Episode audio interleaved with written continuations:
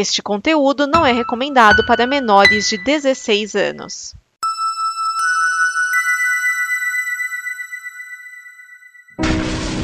Olha só o que eu achei!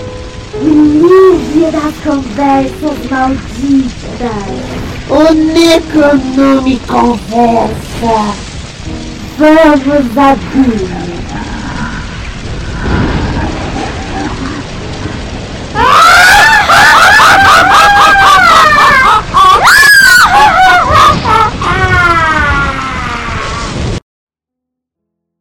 O livro está aberto. Para suas mentes, queridos ouvintes, que está começando mais um Necronome Conversa. Aqui quem fala é Euler Félix e hoje a gente vai falar do nosso primeiro, do primeiro filme nacional, né?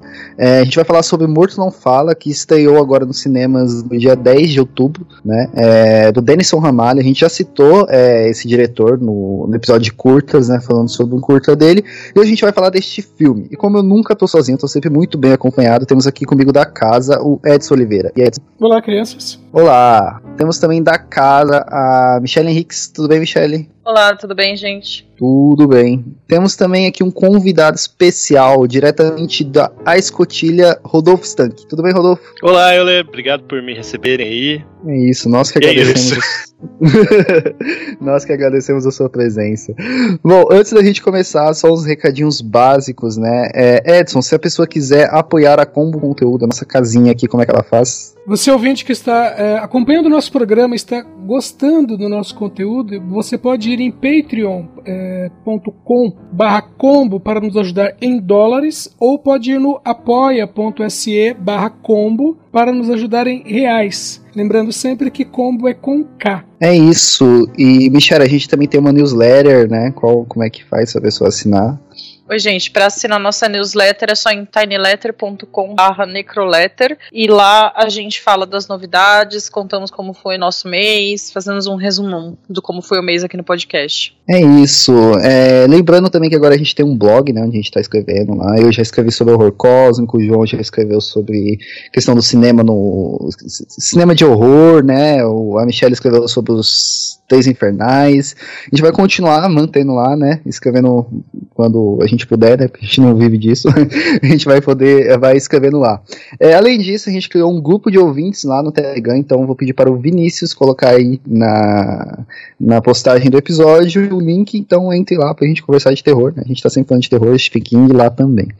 É, e não se esqueça de seguir as nossas redes sociais, no Facebook é só procurar Neconome Conversa, no Instagram e no Twitter, arroba Neconversa. E é isso, vamos para o filme. A gente vai falar sobre o Morto Não Fala, né, do Denison Ramalho. Eu acho que é importante também a gente falar um pouco sobre o cinema nacional, né, cara, de horror, assim, né, porque no dia 10 mesmo saiu dois filmes de terror, né, o Morto Não Fala e A Noite Amarela, né. É, ultimamente pelo menos esse ano aqui, teve bastante tardalhaço, se a gente for ver, em relação a filmes de terror, né? É, não só esse ano, mas esse ano teve uns filmes que apareceram bastante, né? Tanto esse quanto o Mal Nosso, que a gente já citou aqui, né? Tem o outro da Gabriela Amaral Almeida, né? Também chegou. É, como é que vocês estão vendo é, esse, essa produção nacional de terror, assim, pra vocês? Pode começar aí, Edson. É, primeiro corrigindo que não foram dois, foram três filmes, né? A Noite Amarela, O Morto Não Fala e Amor Assombrado. É, o Edson, ele é lá do então ele sabe todas as estreias de cinema e eu não sabia dessa. Né, é porque esse Amor Assombrado, a sinopse dele não é de um filme de terror, mas ele em si é um filme de terror, que é uma escritora que é, entre aspas, assombrada pelos personagens dela, né? E fora os personagens dela, tem um amor dela de, da adolescência que também fica assombrando ela o tempo todo. Então o filme fica entre a esquizofrenia e o terror. Então, mas o cinema de terror brasileiro, principalmente o, o atual, é, ele tá despontando. Antigamente tinha aquela coisa que era só Zé do Caixão, né? A gente só tinha o Mujica fazendo filme de terror. Mas hoje em dia a gente tem bastante outros é, diretores, roteiristas com esse tipo de trabalho. É, dá para destacar dentro, do, dentro do, dos, é, dos é, mais conhecidos o Rodrigo Aragão, né, com a, com a, a, saga, vamos chamar Saga Negra, né, porque tem Mar Negro, Sim. Mata Negra. É, e, e, o trabalho dele, não só a questão de roteiro, o roteiro, né, é, é, às vezes é até simples, mas o, o trabalho dele na parte do, do gore, né, e da parte da maquiagem é excelente. A própria maquiagem, né, do, do monstro, do mal nosso, foi ele que fez também, né? Sim. Também um filme não tão recente, que é com. Agora não lembro se é com Bruno Garcia ou com Márcio, acho que com Márcio Garcia, que é O Caseiro, né? Que é uma, uma história, vamos dizer assim, é uma história de terror brasileira, né? Que é justamente a, a história de um, de um sítio, vamos dizer assim, que é assombrado por um, pelo fantasma de um caseiro, né? É o Bruno Garcia que faz esse filme. E ele é um professor, e aí uma aluna diz que tem, que tem uma, uma assombração no sítio, e aí ele resolve investigar. E é, é uma coisa bem brasileira, que é aquela coisa de cidade do interior que tem um fantasma, né? E não... É, teve, é, teve o, o Jovens Bauman também, né, que, que tá aí. É, Jovens Bauman não é exatamente terror, tá? O Jovens Bauman é uma coisa meio bruxa de Blair, né? Sendo que as filmagens em si, nada, nenhuma das filmagens aponta para algo de terror, mas existe uma narração que fala sobre o desaparecimento dos jovens, né? Então meio assim, é, com 40 minutos de filme você já sabe que não vai para lugar nenhum. É por causa do estilo. É, e você, Rodolfo, como é que tá sendo sua visão aí do, desse novo desse cenário de horror que a gente tá vivendo aí? Olha, eu acho que a gente está passando provavelmente pelo momento mais rico do cinema de gênero nacional, aí provavelmente desde a década de 70 e 80. A gente tem é, um momento em que a gente está vendo filmes muito diferentes, assim, né? O, o, Edson citou aí o Zé do Caixão, mas a gente tem na década de. A partir da década de 70 também um outro nome muito importante do cinema nacional, que é o Iva Cardoso, né? Que fazia comédias. E a gente tem uma grande, grande produção nesse período de filmes eróticos, de horror, assim, que faziam parte do ciclo da porno chanchada, assim. Então que a gente não identificava muito, assim. E embora eles fossem filmes muito viscerais, eles são filmes que a gente tem que questionar algumas escolhas deles por questões óbvias, assim, até sociais. E aí, pós, no período pós-retomada, assim, a partir dos anos 2000, a gente está vendo o cinema nacional ele crescer meio que sozinho, só o cinema, assim. Então, a gente vê poucos filmes de gênero é, aparecendo e muitos deles aparecendo na marginalidade, assim. A gente pode citar, por exemplo, o pessoal da Canibal Filmes produzindo filme aqui em Santa Catarina de forma muito independente, mas é muito legal como uh, a partir, é, especialmente de 2008, com Encarnação do Demônio, que é um filme que tem o apoio do Denison Ramalho, que é o diretor, um dos diretores, é, que é um, é um dos diretores do filme, o Denison, né, ele ajuda o, é, o Zé do Caixão a tirar esse filme do papel, que é o, o Mojica, ele, o cinema nacional ele começa a explodir, assim, e muito abraçando esses diretores independentes, né, então além, é, o, o próprio Rodrigo Aragão, citado pelo Edson, por exemplo, ele vem desse movimento independente, assim.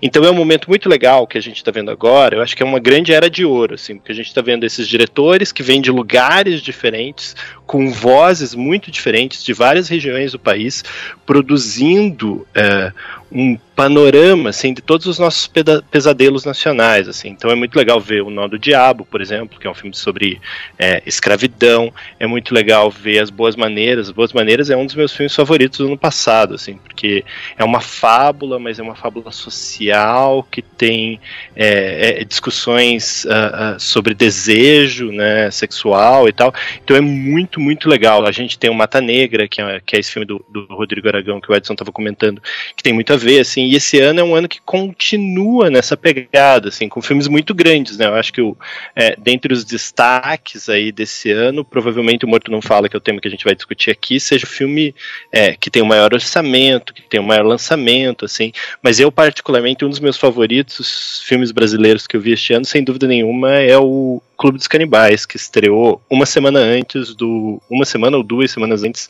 é, do Morto Não Fala, que é um filme do Guto Parente, que é um filme que é super social, super crítico, que é outra temática que a gente tem visto muito nesses últimos tempos aí no cinema nacional, e é muito legal, assim, né, porque também é uma voz de fora, é, que, que, que é um cineasta é, do Nordeste, que traz uma discussão sobre uh, uh, ricos literalmente comendo pobres, assim, então eu acho acho, acho um momento. A gente tem muita sorte de estar tá passando por esse momento e a gente sabe que o cinema nacional está em crise, não sabemos quanto tempo vai durar esse tipo de financiamento, esse tipo de obra. Então a gente tem sorte de estar tá passando por esse momento e uma oportunidade incrível de poder prestigiar esses filmes no cinema, assim, de poder assistir. Aqui em Curitiba, que é onde eu moro, não estreou A Noite Amarela, mas eu tô louco para ver, assim, eu vou assim que pintar um tempinho, eu quero ver se eu consigo contribuir pelo menos por streaming para assistir o filme aí, que, que parece bem legal também, e parece um filme bem diferente de todos esses, assim, né? Porque o Clube dos Canibais, por exemplo, é um filme muito diferente é, do Morto Não Fala, e que, por sua vez, é muito diferente do Histórias Estranhas, que é um outro filme brasileiro que, é, que esse ano deu uma circulada, assim. Que eu não consegui ver o filme A Sombra do Pai, da Gabriela Amaral Almeida, mas eu sei que também é um filme que tem uma pegada muito própria, muito particular, assim. Então eu tô, eu tô, tô muito orgulhoso do nosso cinema, assim. E é um cinema que está tendo muito reconhecimento lá fora, né? Então, ano passado, por exemplo, as pessoas ficaram loucas na Europa e nos Estados Unidos quando, quando o As Boas Maneiras passou, o Good Manners lá, né? Passou por lá e elas viram que a gente tinha um filme que era completamente diferente, com uma pegada diferente sobre é, um, um, uma, uma mitologia que ela está em todos os lugares, que é do lobisomem. E agora o Morto Não Fala, inclusive, é um filme que foi muito aclamado, que foi comprado pelo Shudder, que as pessoas estão vendo. Então é um momento que a gente pode, se a gente não pode se orgulhar da política nacional, pelo menos do cinema de horror nosso, a gente pode se orgulhar com muita vontade, assim. E é um gênero que dá muita voz às mulheres, assim. Acho que a Michelle pode falar um pouco mais sobre isso, mas é muito legal, eu tô, tô bem feliz. É, uma coisa que você falou e a gente até comentou no, no último episódio é a, o quanto que o terror ele é político, né? É, você pega o, o, animal cordial, né? Que a gente tava batendo papo aqui bem rápido, né? Antes do, da, de começar a gravação, né? Ele tem toda uma questão política também, né? É, essa questão do Clube dos Canibais aí eu não assisti ainda, mas só de você falar já, já vem mil insights aqui em relação à política. E é, isso é bem, bem legal, né, cara? E bem, bem nosso também, bem da época que estamos vivendo, né? É, é, bem interessante. Eu, eu acho sim, eu, e, e tá na própria gênese do gênero, né? Então quando a gente pensa o horror, a gente pensa esse, esse gênero que, é, enfim, às vezes pode ser muito conservador e pode discutir, mas é um gênero que te olha, te obriga a olhar para o estranho, te obriga a provocar uma mudança no status social. Assim. Então quando a gente pensa nisso, a gente pensa geralmente num discurso que vai acabar em política, né? Se tudo é política, se viver é um ato político, o cinema de horror talvez seja dos gêneros um dos mais políticos que existem, assim, porque sempre vai provocar algum tipo de reflexão sobre o universo que está sendo destruído ali, né? Às vezes uma reflexão positiva, às vezes negativa, dependendo do tipo de construção e do tipo de reflexão que você está querendo fazer, assim. Mas eu, o Clube dos Canibais é um filme genial, assim, veja quando possível, assim, é recomendação aí para os nossos, os nossos ouvintes, assim como eu tenho para os ouvintes de vocês, ou enfim, para os ouvintes do Necronome Conversa. Valeu. O, Rodolfo, é, é, só um comentário sobre o Clube dos Canibais, que ele tem uma pegada que remete à chanchada, né? Porque ele tem um conteúdo erótico muito forte. É, e uh, mais particularmente, é, eu acho que ele faz jus a uma história, eu ia dizer mais particularmente a porno chanchada, né? mas é não necessariamente ao cinema pornográfico, mas ele faz jus a uma história nossa de cinema popular, assim, que é um cinema é, muito voltado para o sexo, muito voltado para o humor, muito com uma pegada forte de violência também, em vários aspectos, assim. E, e ao mesmo tempo, eu não acho que é gratuito. Aí a gente tem que discutir com quem viu o filme, quem interpreta assim, né? Porque é um filme que tem muita nudez, mas todo o contexto de consumo é, de carne, ele tá ligado a essa coisa do corpo e essa coisa do desejo sexual, assim. A menina, ela gosta de transar com o cara que ela vai comer depois no bife que o marido vai assar. Então é um negócio meio muito peculiar, assim, né? Bom, é, Michele diz aí, né? É, até o Rodolfo até deu uma, uma falada da, da questão das mulheres, né? Então, é, diga aí. Bom, é, eu tive um. Eu passei muito tempo sem assistir cinema nacional, né? Eu não tinha muito acesso a filmes diferentes. Eu achava que cinema nacional era aquelas comédias, Globo Filmes e tal, então eu tinha um distanciamento. Felizmente, né, fui recuperando tempo perdido e principalmente indo atrás de diretoras. Ana Carolina, é, a Lúcia Murat e assim por diante. E aí eu caí no terror, né? Meu gênero preferido, eu fui procurar o que, que as brasileiras estavam fazendo, né?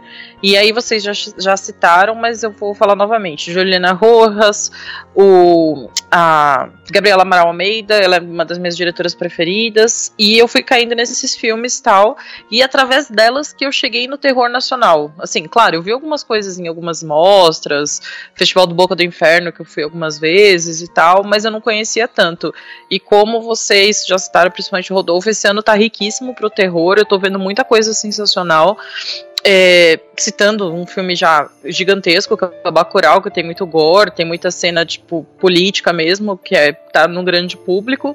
Então, eu acho, assim, em tempos de política tão nefasta, é bom ver o terror sobrevivendo, assim, e batendo de frente com tudo, né? E, bom, da, dos meus filmes preferidos, realmente, como eu já citei, é, o, Animal Cordial, acho que é um dos meus filmes nacionais preferidos. Eu gosto muito do Boas Maneiras, Trabalhar Cansa. Eu também gosto muito do, Anitta Rocha da Silveira, com o Mate-me, por favor. Não é bem um terror, é um suspense, é um filme esquisito, assim, eu acho sensacional. Tem aquela diretora que, se eu não me engano, chama Natália Leite, ela trabalha lá fora, ela tem um filme sobre rape revenge em universidades. Tem a Mônica Demis com o Despertar de Lilith. Ela também não mora no Brasil, o filme dela foi feito nos Estados Unidos, mas são diretoras que eu gosto muito e recomendo para quem ainda não, não assistiu. Bom, é, aqui a gente teve um, um bom panorama, né, do que que tá sendo, né, o, o, o cinema nacional de horror, né? Então vamos passar já pro Morto Não Fala, né? É, Edson, você dá uma sinopse pra gente do filme? Bom, o filme trata do Estênio, interpretado pelo Daniel de Oliveira, e ele é plantonista num necrotério. E ele tem um dom interessante, ele conversa com os mortos, e os mortos respondem. Bom, como ele trabalha à noite, ele já está acostumado a ouvir vários relatos do além, mas uma dessas conversas acaba revelando um segredo sobre a vida dele. E aí ele vai buscar vingança, e essa vingança vai liberar uma maldição que vai ser perigosa para ele e para todos à sua volta. Bom, é, eu, eu, sempre gosto de perguntar, né, antes da gente começar a bater um papo mais aprofundado do filme, é, vocês gostaram do filme? O que, que, que, vocês acharam? Vocês, vocês curtiram? Vocês acharam legal? Acharam merda? É Pode falar aí, Rolô. Gostou do filme? Eu? Isso.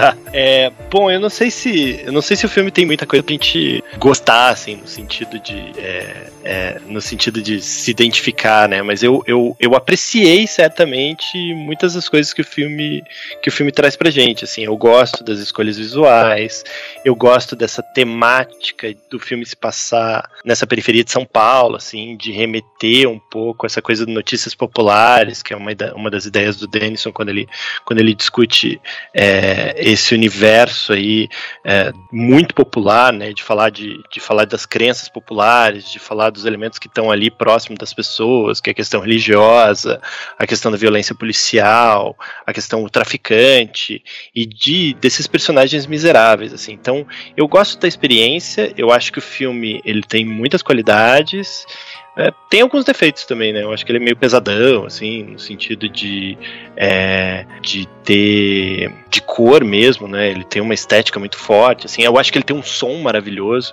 Eu vi, ó, eu tô, tô falando com uma memória do filme de março, então, porque eu vi numa, numa pré-estreia que teve aqui em Curitiba, com a presença do Denison, e aí eu tô tô tomando a memória do que ficou do filme, assim. Eu lembro que eu gostei muito uh, do núcleo que envolve uh, as crianças e a menina que cuida das crianças, é, e eu acho que uma das coisas que eu consideraria um defeito ou um problema do filme é o próprio Daniel Filho, assim, eu acho ele muito simpático para ser esse personagem desprezível que escolheram para ele ser, assim.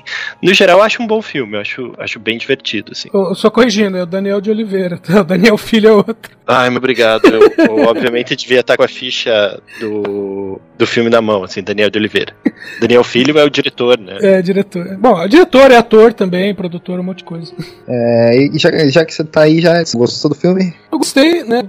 Vou mais pro aspecto técnico, assim como o Rodolfo falou também, eu gostei da parte técnica do filme. Né, o, o, modo como a história é conduzida eu achei bacana. É, também a parte de fotografia, o os enquadramentos também eu achei muito, muito bons. A, a parte de, de maquiagem, né, a parte da, das próteses, vamos dizer assim, né, também estão muito boas. Tá? É nível primeiro mundo, assim, não, deixa nada a dever para um, um, cinema americano, por exemplo. Tá? E em questão de história, eu, uma coisa que eu achei interessante é é, aqueles inserts que tem do, do televangelista, né? Que fica aparecendo um programa estilo Igreja Universal na TV. E, e é interessante porque você vê uma coisa na televisão lá, né? A, a igreja, né? Sendo que é, na vida ali dos personagens é uma coisa completamente fora daquilo, né? Então é, meio, é como dizer assim, a, que a religiosidade vivida nas ruas não é a mesma que é mostrada na igreja, né? E você, Michelle, gostou do filme? Bom, é, gostei, gostei do filme, ele me surpreendeu positivamente. Eu fui sem esperar nada e fiquei bem surpresa. É, eu vou comentar uma coisa muito aleatória, mas é que eu fiquei muito feliz. O filme se passa no bairro que eu nasci, gente, Vila Gustavo. Então eu fiquei tipo, caralho, que sensacional isso, assim, tipo, poxa, que bacana. Representatividade, né? É, tipo, gente, eu nunca tinha ouvido falar do meu bairro, tipo, na, na ficção, sabe? Então, nossa, que sensacional, né? Até mandei mensagem e... pros meus pais contando. E é uma boa representação do seu bairro? Então, eu nunca vi aquelas ruas, sabe? Então eu não, não sei muito bem se é bem Vila Gustavo mesmo. Tipo, onde eu conheço, nunca tinha visto aquilo ali, mas é mais ou menos aquilo mesmo. Principalmente o, a padaria lá do seu Jaime, né? Que é o Marcos É Marcos Rico o nome dele, né? Fazia tempo que eu não via nada Sim. com ele, né? É, mas voltando ao filme, né? Após a empolgação do meu bairro, né? Eu gostei bastante, gostei da história, tipo, um cara medíocre com uma vida simples, problemas em casa, e ele tem esse dom, e é muito natural, né? Eu gosto dessas coisas que não tem muita explicação, né? É que nem o, o livro Kindred, da Octavia Butler, que eu acho que eu até já, já falei dele aqui. A ficção científica tá ali, ela existe, pronto, não precisa explicar o porquê. Eu gosto disso, né? Então foi um ponto positivo no filme para mim. É, para mim, o grande erro do filme são as personagens mulheres, porque são muito mal escritas e muito mal desenvolvidas. É a santa, é a puta e é a criança. E eu fico muito revoltada com esses clichês, assim, ainda hoje em dia, né? Mas são ótimas atrizes, todas. Eu gostei da atuação de todo mundo. Eu gostei da atuação do Daniel de Oliveira, aquela coisa meio tipo, ah, é meio, sei lá, meio perdido, meio, ah, tá bom, eu aceito a vida que eu tenho, né? Antes de, de toda a mudança, né? Gostei muito da atuação da Fabiola, ela é uma ótima atriz atriz, mas essa representação das mulheres, tipo, já deu no saco, sabe? Mas enfim, é um filme que, que eu gostei, tirando esses problemas. Eu também gostei do filme, né? É, eu, eu, entendi, né, do que vocês estão falando da, da questão do Daniel de Oliveira, né? Eu acho que ele tava bem. É, é, a, a, carinha de bom moço dele, né? Tava, tava condizente com aquela primeira parte do filme, né? É, aquele cara que tá, tipo, meio que se fudendo e tal. Você vê a carinha dele de bom moço, né? Aí mais pra parte do. Tipo, que ele vai querer tacar o foda-se, né? E usar o, o dom que ele tem, né? É, pra, para benefício próprio, né? Aí, tipo, meio que dá uma, uma escorregada. Né? Benefício próprio não, só pro mal, né? Porque é. Fudeu, né? A não ser que ele tivesse feito um seguro de vida e colocado ele como beneficiário, né? Eu, eu concordo com o Euler e eu acho que o problema dele tá bem nesse momento em que ele toma a decisão de ser mal, de ir pro mal, assim, porque depois ele tenta, ele tenta ser esse personagem que toma as escolhas para tentar resolver a confusão que ele armou e só, só se ferra mais. O, o, o é, essa essa, essa, esse aspecto de atuação do Daniel de Oliveira ele volta a funcionar, assim. Mas bem no meio ali, você sabe que o papel original era para ser o Matheus Nastergaile, né? Que eu acho que é um personagem que tem uma cara mais de louco, assim, que talvez funcionasse um pouco melhor com o personagem, assim. Mas o Daniel de Oliveira, ele, ele distou exatamente nisso, assim, porque tem um determinado momento que ele precisa ser o, o mocinho e a gente, o, o pobre coitado, e a gente se identifica com ele, daí quando ele toma essa decisão de tentar matar a própria esposa, não sei se a gente pode dar spoiler aqui, acho que sim, né? Pode sim, pode, tá liberado. Tá. Então tem esse momento em que ele resolve matar a própria esposa. Nem é a esposa, né? Ele quer matar o amante da esposa e acaba provocando a morte da esposa. Ele é um momento que é, é, é, você não se identifica, não parece o mesmo personagem, assim, porque o ator ele é bonzinho demais, você fica com essa cara, e depois ele volta a ser um bom personagem para aquele um bom ator para aquele papel, assim, quando ele tá é, tentando na resolver. Verdade, na verdade, quando eu, eu tava assistindo, eu não imaginei que ele fosse fazer aquilo, assim, né? Porque é, é, o, o, morto fala para ele falar pro irmão dele, quem foi que caguetou ele, né?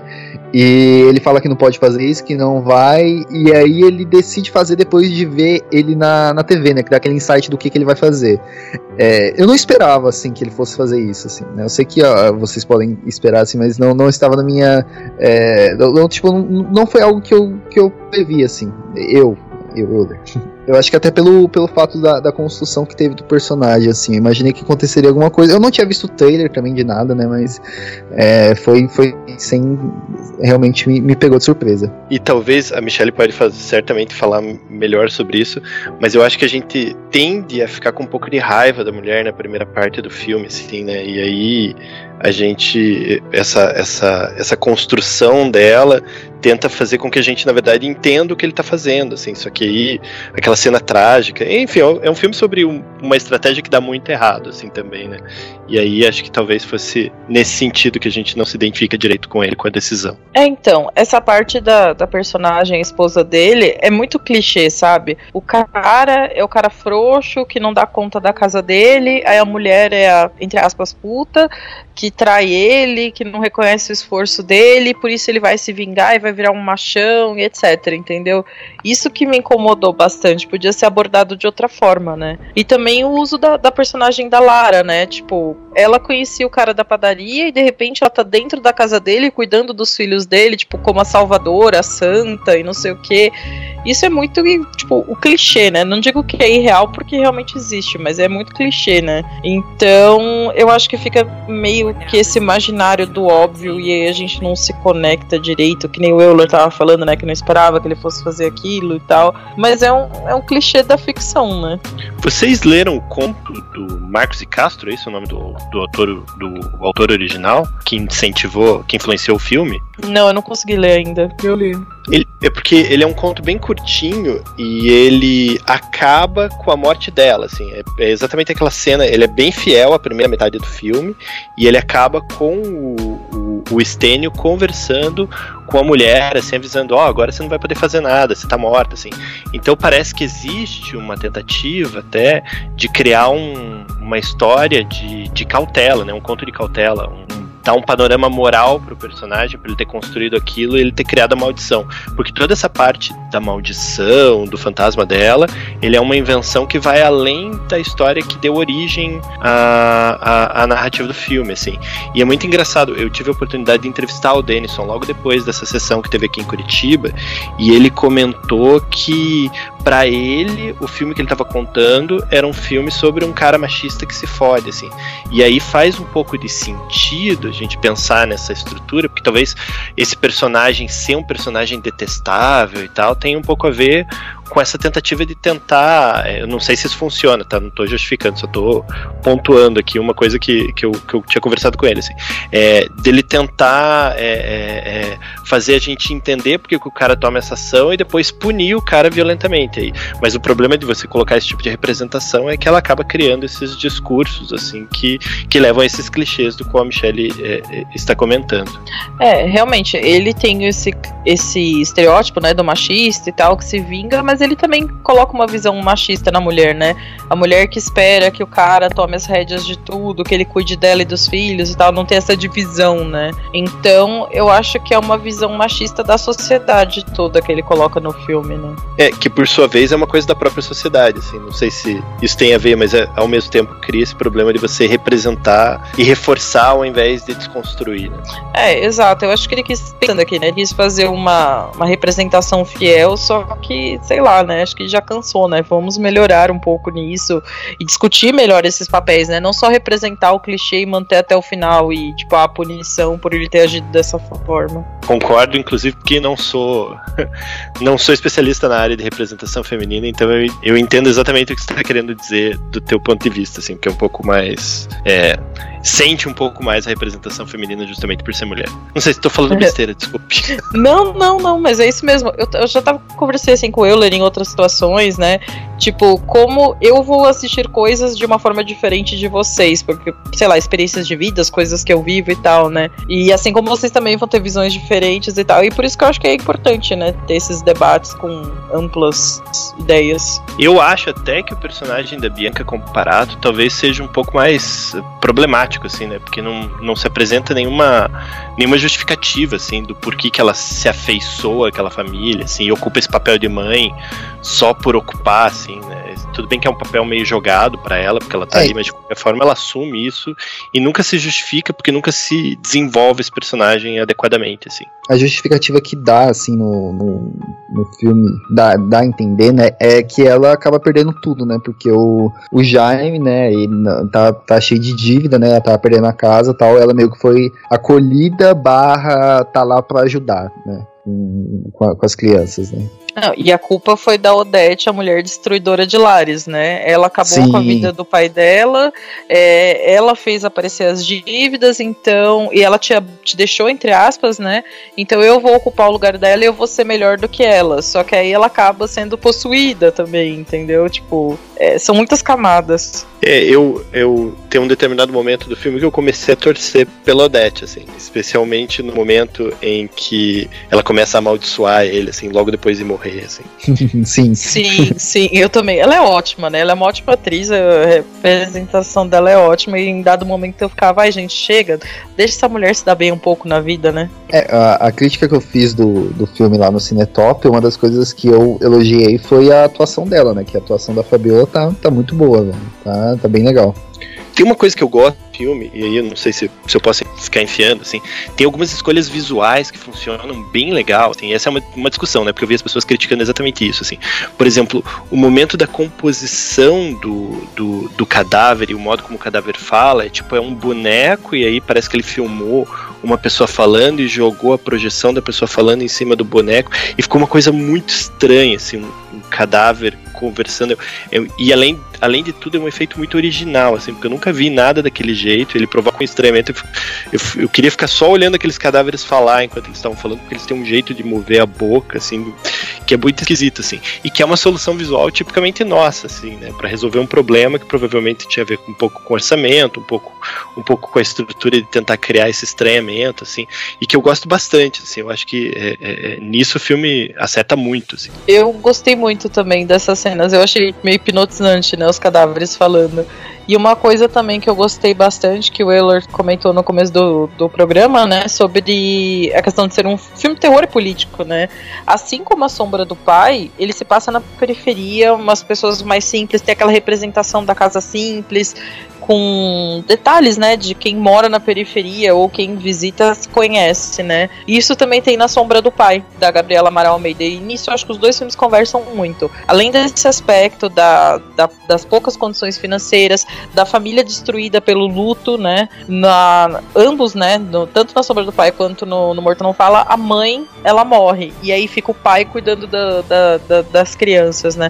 Na Sombra do Pai, se não me engano, é só um fi- uma filha, né? Então, eu gosto bastante de ver isso no terror, né? Porque é muito da nossa realidade e que a gente não costuma ver num, num filme de gênero, né? Então, eu acho isso muito interessante. É engraçado porque o, a antítese no cinema brasileiro ao cinema de horror, assim, acho que os dois gêneros que mais se sobressaem, assim, acho que nem em nível popular, porque o horror perde, é o horror e a comédia, né? E a comédia brasileira, ela é muito menos plural no sentido de tratar olhares novos, assim. Então, muito do que a gente vê nas comédias brasileiras, elas reproduzem o que a gente vê na televisão, assim. Qual que é a realidade da classe média é, brasileira na televisão, assim? É uma casa gigantesca, né? E aí, quando a gente vê, por exemplo, esse cenário sendo retratado, eu não vi a Sombra do Pai, então não posso falar pela Sombra do Pai, mas pelo menos é, no, no Morto Não Fala, é muito legal, assim, porque a gente efetivamente se identifica. No teu caso, Michele, você se identificou literalmente com o bairro, assim, por ser o bairro no qual você foi criado, assim.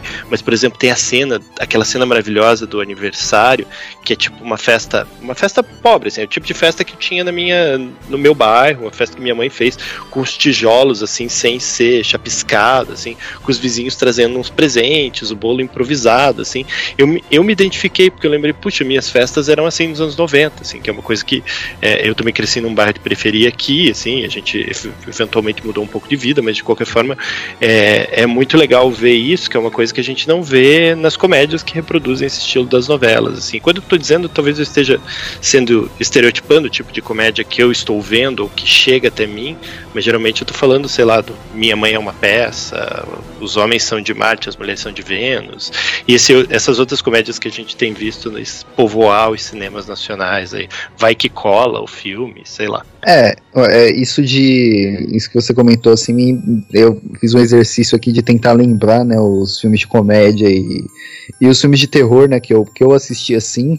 E os filmes de comédia brasileiros, assim, né, se você for ver, assim, muitos têm muitas semelhanças, assim, né, você até se confunde um com o outro na sua cabeça, né. É, e, em compensação, os filmes de terror é, são bem diferentes um do outro, né, tipo, tanto em, em narrativa quanto em, em, em, em forma de, de, contar essa história mesmo, né, são bem, bem diferentes mesmo, né? e isso é um, puta do ponto positivo, né, que você tem, tem para todos os gostos, né. É, exato. E uma coisa também, né, que vocês estão falando das comédias, né? As pessoas mais pobres são sempre ridicularizadas, sempre feito piada em cima delas. E nos filmes de terror, nesses dois especificamente, elas não são ridicularizadas, está só lhe mostrando como é a realidade. Eu estive em milhares de festas de criança na Vila Gustavo, tal, tais quais retratadas na. tal qual retratada no, no filme, né? E em momento algum se sente ofendido ou que tá ofendendo alguém, sabe? Ele tá representando o que acontece ali. Você tá tenso porque é um filme de terror e você sabe que vai dar alguma merda, né? Que nada é gratuito em filme de terror, né? Então, isso eu acho um ponto positivo também, né? Eu, eu não gosto de comédia porque geralmente tá ridicularizando alguém e isso me desespera, né? Você falou da, da questão de é, é, de estar tá ali ridicularizando, né? De, de, de às vezes o, o, o, a quem é pobre, né? No filme de comédia, às vezes é, é, é, uma muleta de uma piada, né? Alguma coisa assim. E já no terror, a gente vê muitas vezes a, a pessoa que é pobre, que mora na periferia, ele não só. É, é, ele realmente é protagonista na história, né? Ele tem uma, uma, uma importância bem forte, né? É, não, é isso, né? No, no filme de terror, ela é a vítima, ela é a pessoa mais vulnerável, ela é a primeira que vai morrer, ela vai ser afetada de alguma forma, né? Então, olha só que bonito, a gente transformou esse programa inteiro num programa político, quase, né? Mas isso é da natureza do filme, né? O, o Edson estava falando, por exemplo, dos momentos em que entra o televangelista falando, assim. O Denison é um cara que não gosta de religião institucionalizada, então ele vai colocar isso nos filmes dele, assim, né? A gente vai ver esse tipo de. Ele é um cara cara que não gosta de polícia, então ele vai retratar a polícia de um gênero e de um jeito muito específico, assim, né? Então, eu acho que o filme ele traz essas questões pra gente de modo muito forte, muito marcante, assim, né? Embora seja um filme que tende a discutir com um público muito popular, porque ele vai usar signos de um cinema popular, assim, então ele vai falar sobre assombração, e essa assombração é, é uma assombração de maldição, que tem a ver com, sei lá, com o tipo de assombração da qual eu tinha medo quando era criança, e qual a minha família falava, de você não provocar a morte de alguém para não para não para não criar nenhum problema, de você não conversar com os mortos, porque isso geralmente pode trazer problema para você, mas ele é um filme permeado por pequenos insights assim, pequenos elementos que, que criam esse retrato político de como o Denison vê o mundo assim, né? E isso é muito forte porque a gente percebe isso e traz essa discussão política para dentro do nosso debate. É, e eu gostaria de falar, né, que essa cena que tá passando na TV, eu achei ela, pô, uma puta uma sacada bem da hora, né? Tipo, enquanto ela tá assistindo a uma, uma encenação, né, de uma pessoa tá, tá possuída, ela vai lá e possui realmente aquela pessoa e olha pra câmera e fala, né? Então foi uma sacada muito boa, cara. Eu gostei pra caralho disso. Vocês chegaram a ver, tem um curta do Denison no ABCs da Morte 2 que se chama J de Jesus. Vocês viram esse, esse curta? Eu acho que ele, ele, ele não tá na rede, né? O filme não é muito difícil de encontrar na rede. É, ele é um filme sobre um pastor que, que tem um filho que é que tá tendo caso com outro homem e ele pega esse filho e vai torturar esse filho assim. Então enquanto ele tá sendo torturado, acho que o, o, o namorado do filho é morto e aí ele começa a ver uns demônios assim e, e os policiais que estão torturando em nome do pastor é que se tornam os demônios assim. E aí o, Denison diz que ele fez esse curta, né, pro ABCs da Morte, porque ele tinha acabado de ouvir o Marco Feliciano, por exemplo, falando sobre a cura gay e aí ele ficou puto da cara e aquela foi o jeito de, de criar uma resposta sobre isso, assim, que eu acho legal, né? Que tem um pouco a ver com, esse, com essa tentativa de criar um discurso liberal, assim, um discurso diferente, assim. É isso. É, o Edson acabou de mandar, né, o, o curto aqui pra gente assistir. É, eu coloquei. Ah, é, ele já achou. É, o Jace for Jesus. É, esse eu não, eu não, não tinha assistido ainda, né, o, o, o único trabalho dele, assim, né, do, do Denison, é, sem ser o a encarnação, né, de 2008 dele, é esse, né, de 2008 que ele ajudou com, com o Mujica, né? É, É. Ele, ele, ele ajudou na Então- produção e dirigiu uns pedaços, assim, mas quem, quem assina de verdade é o próprio Mojica, assim. Sim. É, o único trabalho dele que eu tinha visto era o Amor Só de Mãe, né? Do, o, ele, que eu acho que até o Edson tinha passado uma vez. Sim. Que a gente até comentou aqui no, no programa de curtas, né? Foi, tinha sido o único, único contato que eu tive com ele, né? É. Que é muito bom também, fica aí a recomendação do curta, que, que é bem legal. Se os ouvintes quiserem dar uma procuradinha, é o episódio 25, né? E se procurarem pela postagem, tem os curtas lá, então fica facinho de assistir. Eu gosto desse curta também, porque ele é. Ele pega uma música do Vicente Celestino, é esse o nome? Do cantor, e aí transforma essa música num violento conto de horror, assim.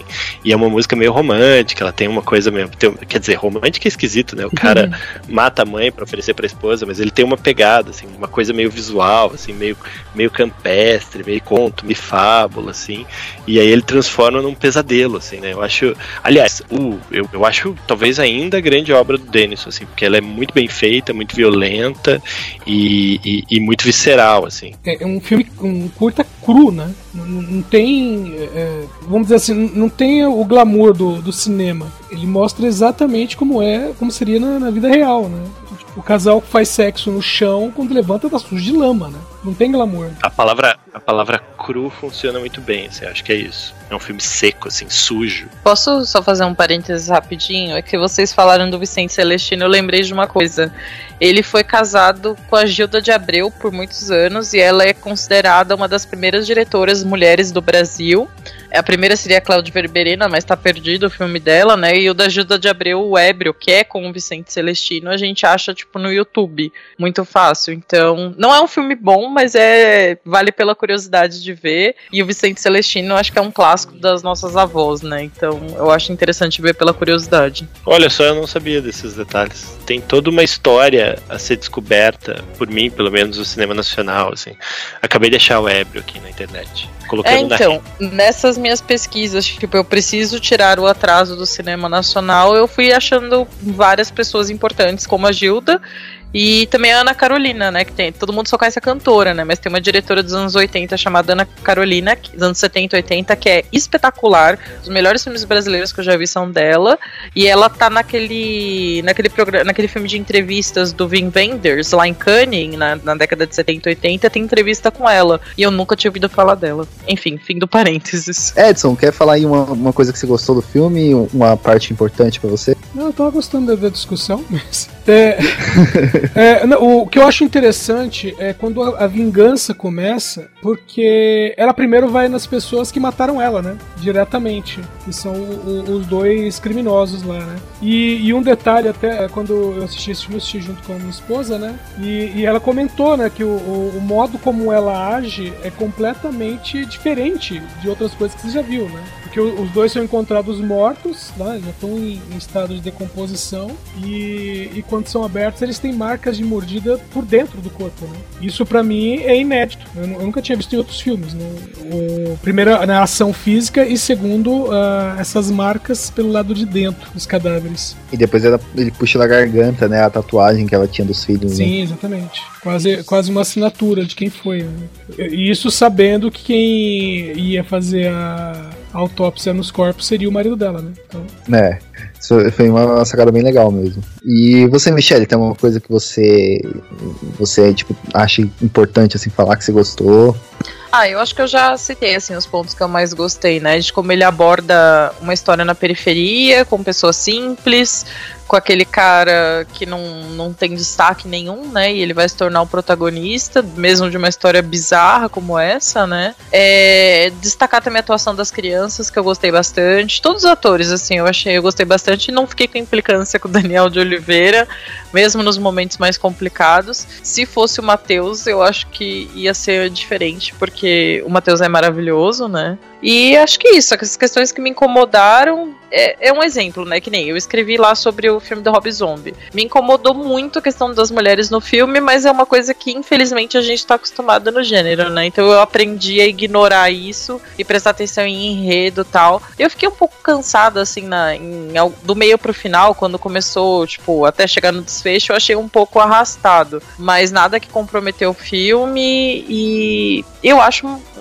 assim, é uma grande pérola do cinema nacional e eu acho que todo mundo devia assistir. É, eu gostei bastante, cara, da, da, da forma como, como ele, ele buscou colocar o terror ali, né? Tipo, o terror mesmo, né? A, a, as cenas que é para dar medo, eu achei elas bem construídas, né? Tanto essa que eu, que eu já citei da, daquela parte da igreja, né? Da, da passando na TV, aquela parte da, da linha, né? Da linha com, com cerol, eu achei bem legal, bem, bem colocado também, né? Não é gratuito, né? Porque o, o cerol ele já, já foi utilizado em algum momento no começo do filme, né? Eu achei ela bem, bem legal, assim.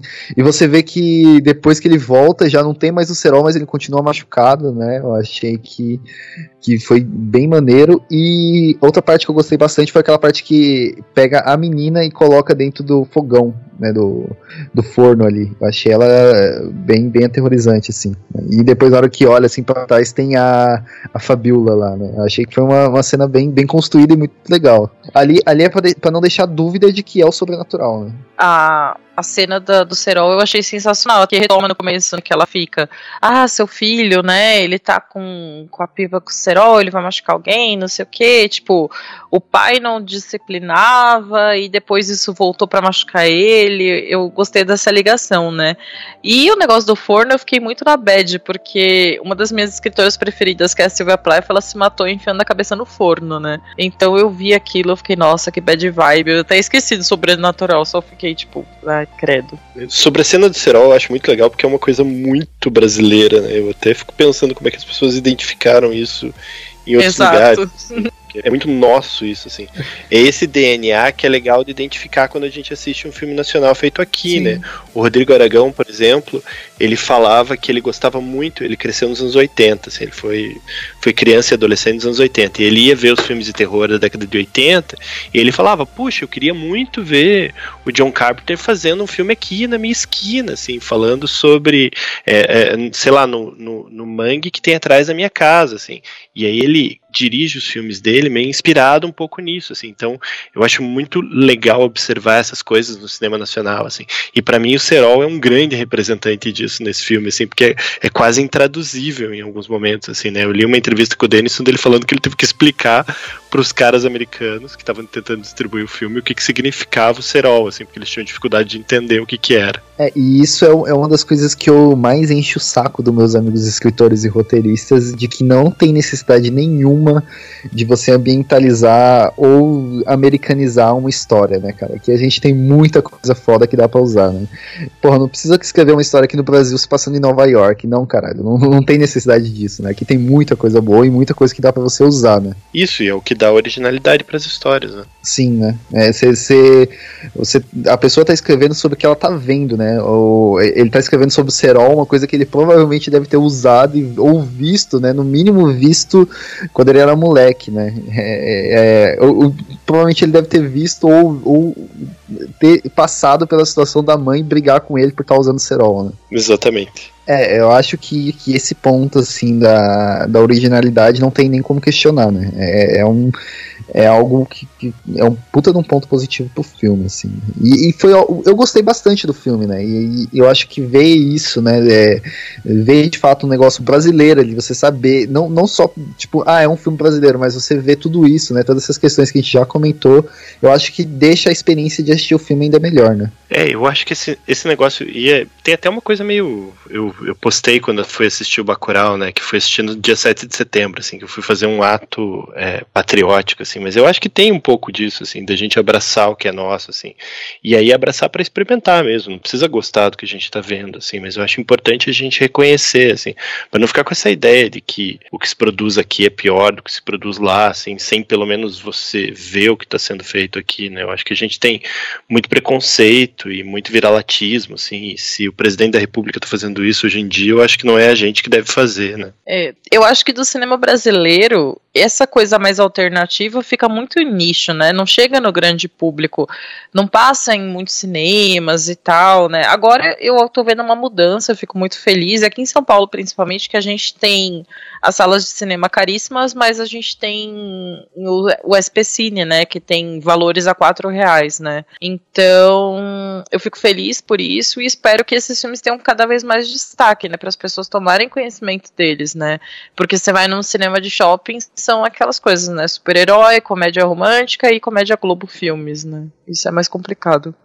É, o Morto Não Fala, inclusive, tá com uma distribuição invejável aí para qualquer filme de gênero, né? Porque ele efetivamente foi para os shoppings. Não sei se aí, acho que em São Paulo sim, mas não sei se nas cidades de vocês também. Aqui em Curitiba ele tá passando nos principais cinemas da cidade, assim, o que é, é, bem legal e bem notável também, né? O filme furar essa bolha.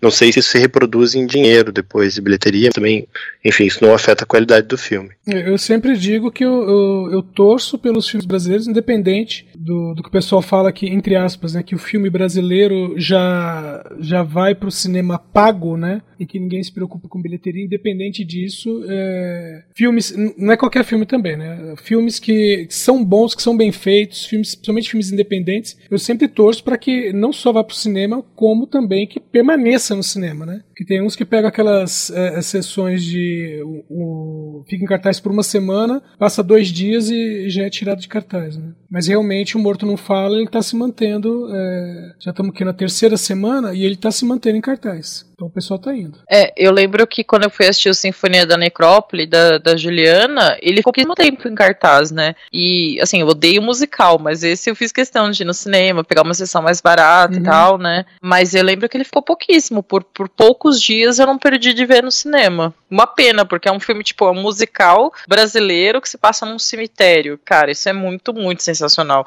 Inclusive, eu gostaria que a gente gravasse um dia sobre ele, porque é um dos filmes mais criativos para mim. Sim, é esse que foi produzido, inclusive, com apoio da Rede Cultura, né? Uhum. Sim, eu lembro que a gente falou dele no DN Premiers também. É, eu acho que, que a torcida, né, é, ela vai principalmente para aqui é aquilo, né? É, o filme ele vai bem, a chance de acontecer outra é, é muito alta, né? Então é, a, a, nossa torcida é tipo de que o filme nacional, principalmente de terror, né, que é, que é o que nós todos aqui temos em comum, né, de gosto, né, é, vai muito bem em bilheteria, vai muito bem em receptividade, né, do que é, que é algo muito importante também, né?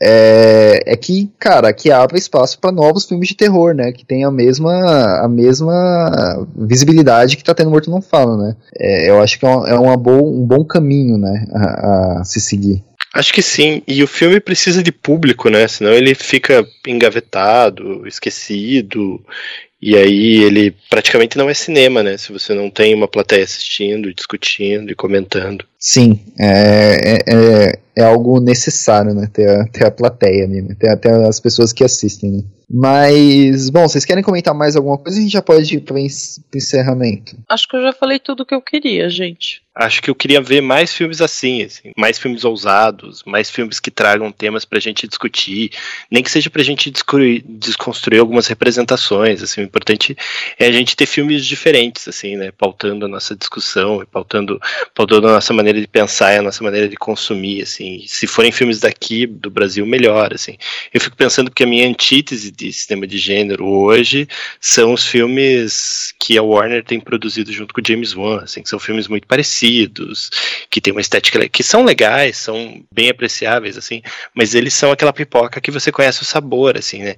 E assistir um filme tipo Morto Não Fala é você não saber direito o tipo de pipoca que você vai consumir, assim. Então é uma experiência sempre mais excitante, né? Não necessariamente melhor, mas certamente muito mais intrigante, mexe melhor com, com o teu corpo, com, com, a tua capacidade cognitiva de perceber e de entender o que, que é uma história, assim.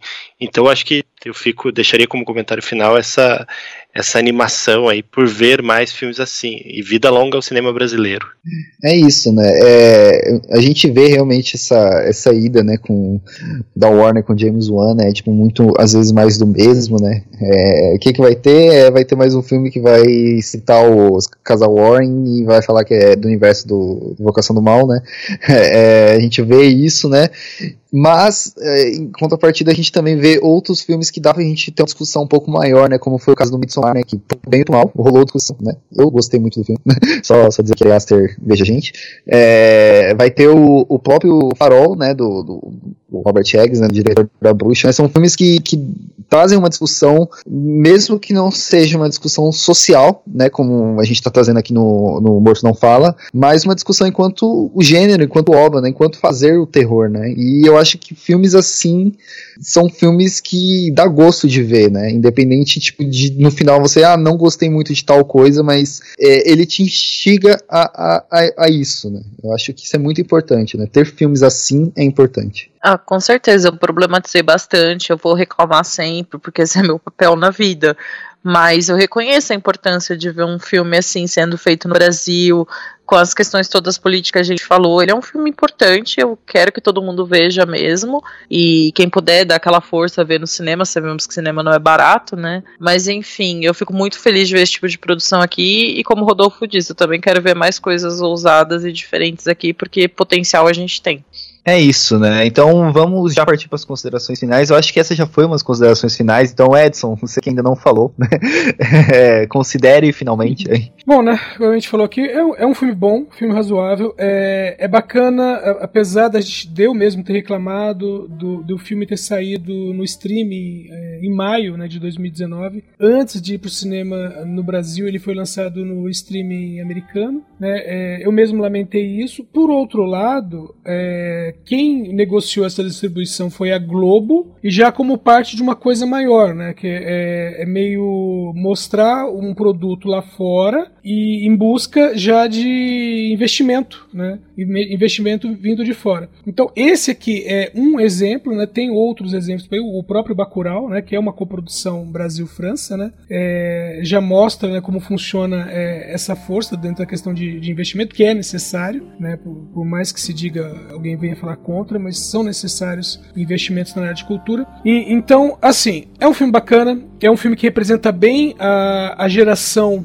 né, do terror brasileiro, né, do, do que está trazendo, que é um, é um, terror nosso. Né? Eu queria aproveitar e, e deixar a indicação para os ouvintes do filme O Nó do Diabo, tá? que é dirigido pelo Ramon Porto Mota, que é o mesmo diretor de A Noite Amarela. Tá? E eu acho que é uma história bem bacana, porque é um, um filme estilo antologia, né, que são cinco histórias, se não me engano, e são, é uma, são histórias que se passam numa fazenda, né, o, o cenário é sempre o mesmo, mas essas histórias vão voltando no tempo, né? Começando em 2018 e terminando em 1818. É, são cinco contos, vamos dizer assim, dentro do filme, é, contando histórias de terror, vários estilos de terror, é, envolvendo as pessoas nessa fazenda. E o dono da fazenda, que em todos os contos é interpretado pelo mesmo ator. Legal. Então fica aí a recomendação do Edson, né? É, eu também não, eu não assisti esse ainda, vou dar uma procurada aqui para ir atrás também. É, bom, então a gente vai encerrar, né? Gostaria de agradecer o Rodolfo por ter participado, foi muito legal. A gente vai ter um papo muito bom sobre o, o, o, cinema nacional, né, de terror. Eu acho que foi um papo bem bacana. Então, Rodolfo, muito obrigado pela sua participação, né? Deixa aí o, onde você tá, o seu jabá, onde as pessoas te encontram. Né, e é isso. Obrigado, Euler. Eu que agradeço você, o Edson e a Michele, pelo convite. Fiquei muito honrado de estar aqui no Necronome Conversa. E, bom, eu tô no Twitter bastante bem ativo, no arroba Rodolfo Stank, e toda quarta-feira eu publico um texto no site A Escotilhas discutindo cinema de horror, assim, e aí são muito variados, eles têm uma característica de ensaio, assim, quem quiser acompanhar é legal, só dá um alô. Obrigado, gente. Muito obrigado, Rodolfo. Michele, as pessoas te encontram aonde? Oi, primeiro eu queria agradecer o Rodolfo também pela presença aí hoje, por pelas conversas tão bacanas com a gente. E eu também sou twitteira, tô bastante no Twitter, Michele 2 L's e E no final, underline duas vezes Bruna. E lá tem link para todos os meus projetos, Nivardar, Leia Mulheres, e meu blog pessoal Feminist Horror. Beleza. E Edson, seu jabá? Os ouvintes me encontram aqui na própria Combo Conteúdo, às segundas-feiras no DN, às quartas-feiras à noite no DN Premiers e nos finais de semana me encontram em td1p.com no Podcast falando de filme bom, né? É, eu gostaria. Não, não vai ser um jabá meu, né? Eu só gostaria de falar de uma campanha para vocês apoiarem, né? Que é da editora Diário Macabro, né? Que tá lançando uma antologia, né? De, de história em quadrinhos, né? Que é em terror, assim, que é bem legal, que se chama Longe de Casa. Ela hoje, no dia 15 que a gente tá gravando, ela já atingiu 50%, né? Da, da campanha. Então entrem lá e apoiem, né? A Diário Macabro é uma das parceiras nossas também tá, tá aí, né?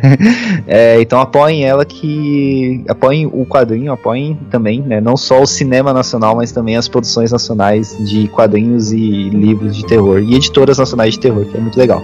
Eu tô aqui, eu tô lá no Cinetop, eu tô num lugar nenhum, internet, então vocês me encontram em vários lugares também. Muito obrigado a todos é, por ouvir aqui. É, a gente vai encerrar o programa, vai encerrar o programa agora, né? E muito obrigado a todos e até a próxima semana. Tchau. Tchau, gente. Obrigada.